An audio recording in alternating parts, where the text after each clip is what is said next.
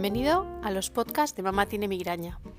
Os recuerdo que también podéis seguirnos en Instagram y Facebook en la cuenta arroba mamá tiene migrana, en Twitter arroba mamá tiene migra o en nuestro canal de YouTube de Mamá tiene migraña o si no en nuestra web mamatienemigranha.com.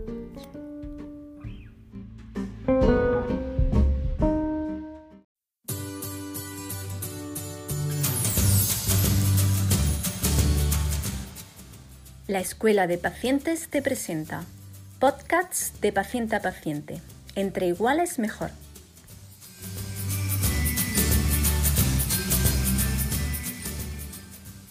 Podcasts con Patricia Ripoll, arroba mamá tiene migra, hashtag mamá tiene migraña, paciente con migraña crónica y autora del blog mamatienemigranha.com y con ello ayudar a hashtag visibiliza migraña.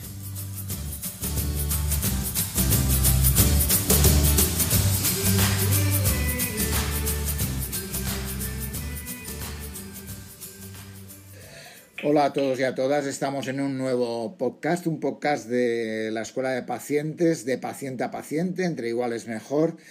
Y hoy eh, nos hemos ido a una paciente con migraña. Eh, mamá tiene migraña, eh, la vimos en, Twitter, le contactamos y, y, hoy está con nosotros Patricia, Patricia Ripoll. Ella es de Barcelona y, tiene migraña, pero ella nos lo cuenta. Eh, hola Patricia. Hola, ¿qué tal? ¿Cómo estamos? cuéntanos un poco cómo es esa mamá tiene migraña. Pues eh, mira, yo soy eh, mamá de dos niños y convivo con lo que se llama migraña crónica. Migraña crónica significa que tienes más de 15 ataques al mes de migraña. Entonces yo empecé con migraña a los siete años y, bueno, una migraña que he ido llevando más o menos toda la vida, pero hace cuatro se me convirtió en crónica. Entonces esto quiere decir que los ataques aumentaron y, al principio pues era migraña diaria, que no había manera de, reducirla. Entonces ahora pues con diferentes medicaciones hemos conseguido reducirla un poco más. ¿Y cómo, cómo se vive con, con migraña diaria? Uh... Pues la verdad es que es, eh, pero yo siempre, bueno, porque soy excesivamente quizás eh, positiva, eh, lo que me gusta es intentar transmitir que debemos convivir con esta, con esta migraña y no malvivir. Entonces, al final tenemos que bueno, intentar hacer esfuerzos, forzarnos y sobre todo gracias a, a, la formación y a conocernos bien es lo que nos permite pues, llegar a convivir y que no nos eh, limite tanto, pero realmente la migraña eh, es algo que te limita en tu vida diaria y te resta días vividos y es altamente discapacitante. Cuéntanos un poco esta discapacidad que te genera, esta, este efecto. Digo, a pesar de tu visión positiva, seguro que en muchos momentos dices, ostras, ¿no? ¿Cómo, cómo te afecta? ¿En qué te afecta en tu vida diaria, en un día a día? Pues Mira, básicamente son, son días perdidos. O sea, de los días que, que tengo ataques de migraña, pues muchos días me los paso tirada en la cama, es cuando el momento es álgido de, de dolor, pero lo que la gente no ve es que después de este día que, yo estaba en la cama, puedo pasar dos días tranquilamente que estoy con todos los eh, efectos de, de este ataque de migraña. Entonces, son dos días que pues tengo eh, pérdida de memoria, que, que soy más lenta hablando, que tengo un dolor en todo el cuerpo por, eh, por el ataque. Entonces, claro, esto en tu vida diaria te implica que em, a nivel laboral hay muchas limitaciones porque si, si es un trabajo presencial en el que tienes que ir cumpliendo horas, pues al final estás, como digo, calentando silla porque tu mente no es capaz. Em, y también eh, pues a nivel personal, pues eh, con la gestión con, con los hijos, eh, a nivel pues, de asistir a eventos familiares, todo esto te los pierdes. Y sumando el miedo que siempre tienes a que aparezca un ataque en, en, el momento menos oportuno, ¿no? Que es cuando tienes una reunión importante, cuando tienes un evento familiar importante y encima con la sensación de culpa que eso provoca. ¿Y, y, y, y por qué eh, esa historia de mamá tiene migraña, tú tienes dos, dos hijas, ¿no? ¿Decías? Eh, no, un niño y una, niña y un niño. Una niña y un niño. ¿Y, cómo es tu, cómo, cómo viven tus niños la migraña de su mamá? Exacto. Bueno, pues realmente eh, he llegado a oír frases de, de, mis hijos que a mí me han tocado, me han tocado bastante, ¿no? Que, pues que es eh, frases como eh, no quiero que mamá se pierda más días o, por ejemplo, una de las cosas que, le preguntaron una vez a, mi hijo pequeño, que ahora tiene ocho, eh, pues se lo preguntaron pues hace un año y algo, y, le preguntaron, ¿qué es para ti un día familiar o un día feliz? Pues dice, un día que estemos todos. Entonces, claro, para, para mí que te sientes culpable muchas veces por perderte eventos o perderte situaciones cotidianas, pues que tu hijo te diga eh, que su día feliz es un día que estemos todos, pues realmente te duele. Pero al final, lo bueno es que yo hablo mucho, intento hablar mucho con, con mis hijos sobre lo que tengo para sacarles ese sufrimiento o ese miedo que pueden tener al verme pues vomitar, tirada en la cama durante dos días. Entonces intento cuando estoy relativamente bien hablar con ellos, explicarles mucho lo que me pasa, que no es su culpa, porque ellos también sienten mucha culpabilidad, porque si hacen ruido en casa, pues muchas veces piensan que eh, eso ha provocado mi ataque de migraña. Entonces, intento explicarles que no, que no es mi culpa de ellos, ni culpa mía, que es, eh, que es una enfermedad y, que al final ellos no, no tienen nada que ver. Entonces, intento que lo vivan con la mayor normalidad, pero sí que es verdad que les afecta pero intento que les afecte en positivo, es decir, que ellos aprendan de esto, aprendan a ser empáticos, aprendan a entender a otras personas que tú puedes pensar que están bien porque de fuera no les ves pues en una silla de ruedas o les ves con alguna dolencia, pero realmente pueden estar sufriendo y sufriendo mucho. Muy interesante. Y, un poco, cuéntanos un poco cómo fue los inicios. ¿Te acuerdas de, tus inicios de la migraña? Sí. Eh, yo recuerdo, por eso te digo, que empezó a los siete, o sea, realmente luego atando hilos veo que hay cosas que había tenido antes que eran ya eh, signos de, de, migraña, pero yo recuerdo a los siete años un, un verano eh, estar en la piscina y, empezar a sentir que a mi alrededor, o sea, todo, todo cambiaba, o sea, y que yo lo que necesitaba eh, era como salir, estaba, estaba el sol y necesitaba como salir de allí, porque estaba mareada, me encontraba fatal y que me pasé toda la tarde echada en una cama oscura, eh, con náuseas, pero por otro lado quería estar jugando con, con, mis amigos en la piscina. Entonces, a partir de ahí empieza como todo el periplo, pues cada dos por tres en el colegio me desmayaba, se la sacaban a todo menos a, a la migraña. Em, y bueno, pues toda esta serie de cosas que de pequeña pues te asusta, te asusta mucho porque estar en el colegio, desmayarte y constantemente tener que ir a la enfermería, echarte a descansar, pues era, era complicado. Y, y, y, la evolución, eh, tú has contado que en algún momento era uh, migraña diaria, en estos momentos es alrededor de, decías, 15 días al mes, más o menos. Eh, ¿Cómo ha sido la evolución a lo largo del tiempo? Pues eh, mira, más o menos yo empecé, pues, como he dicho, a los siete años, entonces, bueno, de los siete pues eran, a lo mejor podían ser cuatro, cinco, seis ataques em, espaciados en el, en el tiempo, o sea, no eran mensuales. Eh, pero poco a poco, pues en la época de la adolescencia, empiezo con periodos pues que son más, eh, más cortos entre ataque y ataque, pues, muchos más. Eh, luego, por ejemplo, en la época de universidad, cuando tenía exámenes, pues eran dolores de cabeza mucho más fuertes. bueno, como dice mi marido, yo conocí ibuprofeno en su casa, porque yo cada mañana tenía que tomar mis ibuprofenos eh, antes de irme a dormir, si ya empezaba a notar que estaba mal, me tomaba un ibuprofeno porque eh, veía que si no al día me moría y entonces estaba con el ataque de migraña. Siempre llevaba las pastillas también encima para cuando eran ataques más, más fuertes. Pero en la época de universidad pues pasaba esto, que era en épocas más de exámenes, más de tensión, y yo la enfocaba mucho a esto, a la tensión. Pero sí que es verdad que a medida que van pasando los años, em, se van eh, haciendo los ataques más más sucesivos y ya es en, 2014 cuando empiezan a coger eh, ataques mucho más bestias en lo que se me paraliza eh, toda la parte derecha de, mi cuerpo con, con acortamiento en, en todas eh, toda la cara y toda la parte derecha, no me responde la mano. Entonces, desde 2014 ya empieza como mi periplo y mis ingresos más largos en, en hospital.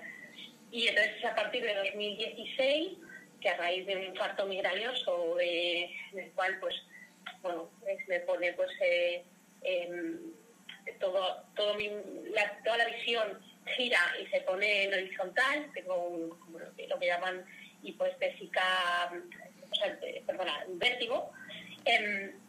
Entonces, a partir de ese momento es cuando, desde ese ataque, desde ese infarto migrañoso, no desaparece mi, migraña diaria.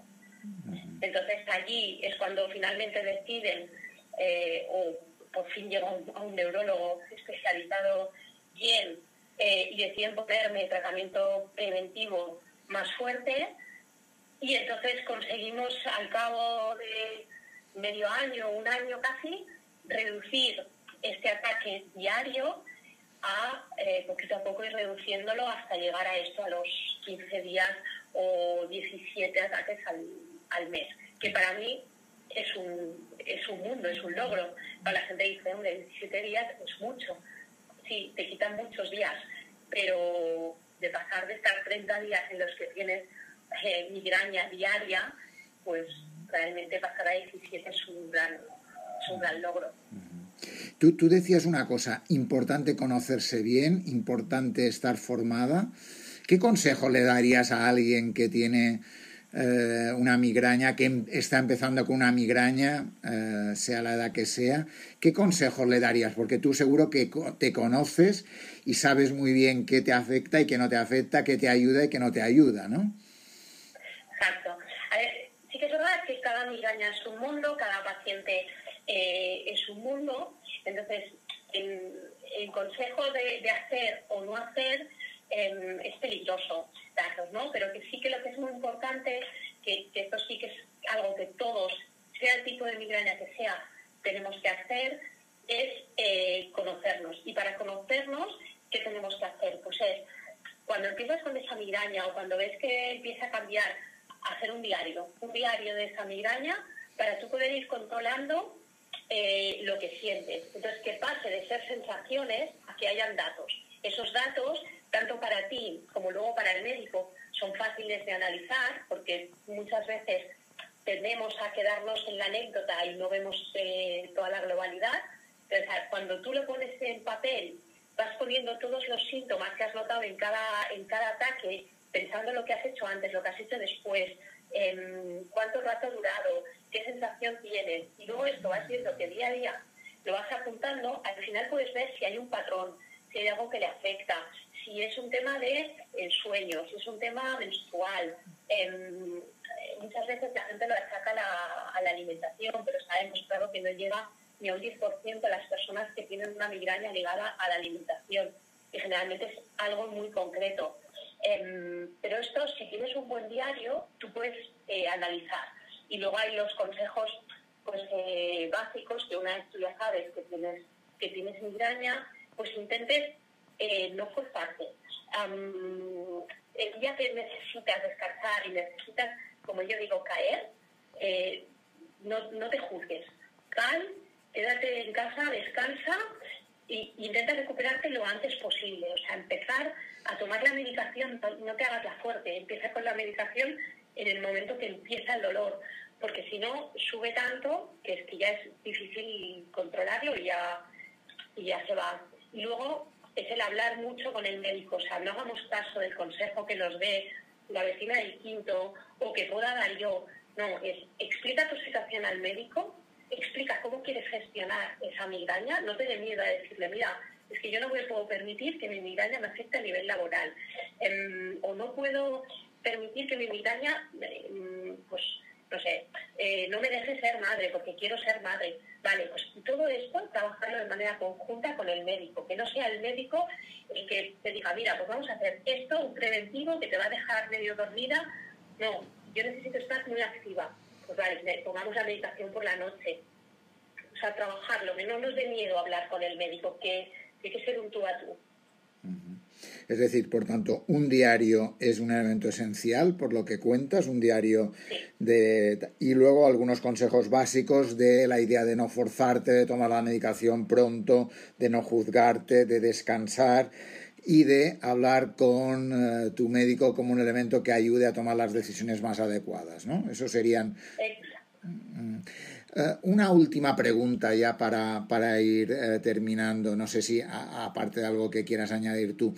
Poco en esta visión de la pandemia, en este momento donde todo ronda esta enfermedad de la COVID-19, ¿no? ¿Cómo, ¿Cómo, has vivido tú todo este periodo entre el confinamiento, la desescalada, eh, todos estos momentos tan complicados y tan raros?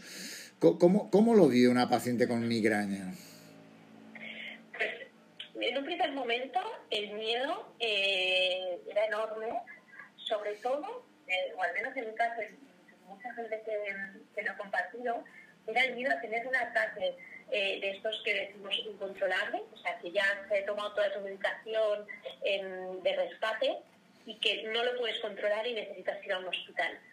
Em, eso era el, miedo que teníamos todos, porque como, como estabas viendo, pues que el riesgo de ir al hospital era enorme y de ir a urgencias y que no podías ir, entonces eso te generaba un, estrés a decir, ostras, ¿qué me pasará cuando no pueda controlarlo? Hasta que al final, eh, bueno, intentas decir, oye, eh, he pasado largos periodos en los que no he tenido que pisar un hospital, ahora no va a ser tampoco el momento, vamos a intentar relajarnos, intentar tirar de, esa medicación mucho antes, bueno, eh, estar tranquilo. Y al final me di cuenta que durante el confinamiento hubo algo que en mi caso me fue muy bien, que hay gente que le ha ido al contrario, ¿eh? pero a mí el no tener que salir a la calle me relajaba, porque muchas veces cuando tienes el, el ataque o ves que está empezando, el salir a la calle y el tener el exceso de ruidos, mm, claro, en Barcelona hay mucho tráfico y hay mucho follón, entonces todo eso, que tú no soportas el ruido, no soportas las luces, entonces el estar en la calle todavía te generaba pues mayor estrés, mayor dolor. Entonces, el poderte quedar en casa, organizarnos a nivel laboral, de poder descansar, o sea, ahora empiezo a notar que me encuentro mal, paro, descanso y de aquí tres horas o de aquí una hora incluso me pongo a trabajar. Esta, esta flexibilidad laboral, eh, en mi caso, era genial. Pero sí que es verdad que hay gente que el hecho de no salir, estar en casa encerrado, le ha provocado pues más, más estrés todo, depende un poco de las circunstancias personales de, cada uno.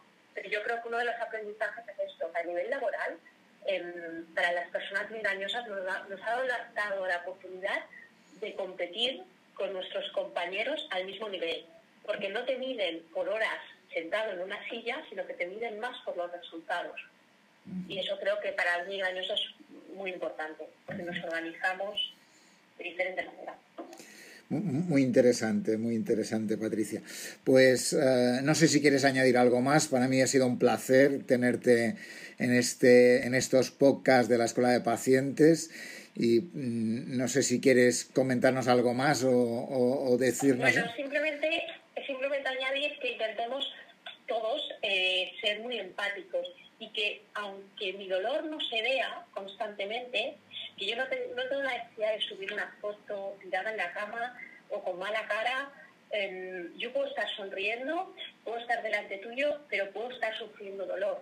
Y que no juzguemos a las personas, ¿no? Porque muchas veces alguien inconscientemente, como no ve nuestro dolor, em, nos juzga, bueno, no estarás tan mal si al final has venido. No, he hecho un esfuerzo titánico por venir, eh, pero no me juzgues o no digas que mi dolor es mejor o peor, que muchas veces hasta entre pacientes ¿eh? lo, lo llegamos a hacer. Entonces, lo que quiero dejar como consejo es que seamos muy empáticos y que intentemos siempre pensar en el sufrimiento del otro. Pues, por tanto, em, empatía, un elemento, una herramienta fundamental y no juzgar como otro de las herramientas que eh, a veces hacemos y que lo que hacemos es hacer más daño que ayudar. Pues muchísimas gracias, Patricia, por estar con nosotros en, esta, en este podcast. Uh, un placer. Muchas gracias a vosotros, ha sido un placer. Pues nada, hasta luego, adiós. Hasta luego, adiós.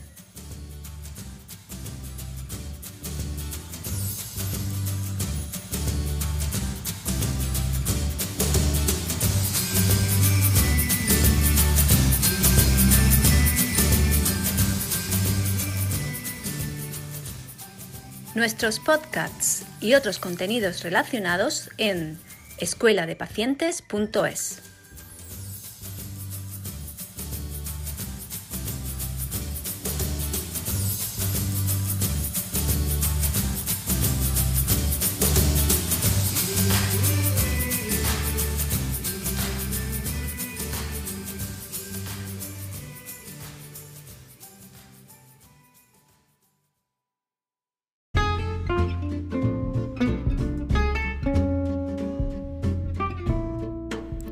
Y hasta aquí el podcast de hoy.